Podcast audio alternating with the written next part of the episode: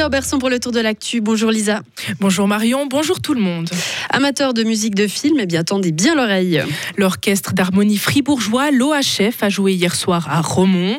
Au programme, une œuvre de John Williams, compositeur de nombreuses musiques de films, comme Star Wars, Harry Potter ou encore Jurassic Park.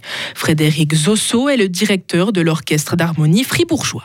Le challenge des projets en général euh, avec l'OHF, c'est, je dirais, le laps de temps euh, relativement court qu'on a pour préparer un, concert, parce qu'on a en gros six répétitions de, trois heures, et puis donc euh, on doit monter un programme d'une bonne heure et quart environ de, musique. Alors c'est clair que quand on a une heure et quart à jouer avec trois heures de répétition, le temps passe extrêmement vite. Et puis ben justement la difficulté des pièces, on doit créer de l'équilibre, on doit mettre en place la musique, on doit mettre en place la technique. Et puis, donc, c'est très chaud. Et ce soir, l'OHF joue à Fribourg, à Lola Magna de l'université. Suite à la fermeture des crèches et de l'accueil euh, extrascolaire des Zoubilous en Gruyère, des solutions provisoires ont été trouvées.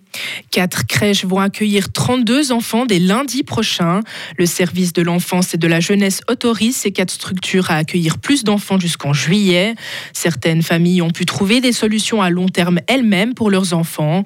Option Gruyère qui coordonne les institutions extrafamiliales de la Gruyère lance aussi un appel à l'embauche. Des personnes diplômées sont recherchées pour soutenir les crèches qui vont accueillir davantage d'enfants. Toujours en Gruyère, d'importants travaux vont débuter dès lundi sur la route cantonale entre La Roche et Pont-la-Ville. Le pont de la Serbache va être complètement rénové. Un mur de soutènement va aussi être construit. L'élargissement de l'infrastructure permettra d'intégrer sur le pont deux voies de circulation. Le chantier va durer jusqu'à la fin de l'année. La manufacture horlogère Tissot ne compte pas quitter le Locle. C'est ce qu'affirme son patron Sylvain Dolla. Il sait que le Locle n'est pas facile d'accès et peut limiter certains à postuler pour travailler dans cette ville. Mais grâce à sa renommée, l'entreprise Tissot réussit toujours à recruter de nouveaux collaborateurs. L'entreprise a trouvé des locaux en ville de Neuchâtel et une trentaine de places de travail seront disponibles dans le chef-lieu. La société possède aussi des bureaux à distance à Bienne et près de la gare de Lausanne.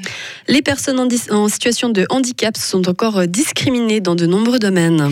Le Conseil fédéral veut renforcer les droits de cette population. Il va réviser la loi sur l'égalité des personnes handicapées. Le but est notamment d'obliger les employeurs à prendre des mesures sur le lieu de travail, mais également de contraindre les prestataires de services à assurer une accessibilité. Le Conseil fédéral veut aussi inscrire dans cette loi la reconnaissance des langues des signes. Il renonce par contre à créer une loi spéciale sur le sujet et va donc à l'encontre de la volonté du Parlement. Les explications du ministre de l'Intérieur, Alain Berset. Nous avons décidé euh, avec le Conseil fédéral, et c'était d'ailleurs déjà présent dans le débat au Parlement, et je crois même dans la réponse écrite du Conseil fédéral, nous avions décidé de manière très pragmatique vouloir intégrer ces éléments à une loi existante. Franchement, sur le fond, ça ne fait aucune différence, simplement nous n'avons pas en Suisse cette tradition de loi séparée pour des éléments concis. On a en général des lois assez larges dans lesquelles on intègre les différents éléments et ça fait donc partie de notre manière de travailler sur le plan législatif que d'intégrer la reconnaissance des trois langues des signes dans les lois existantes.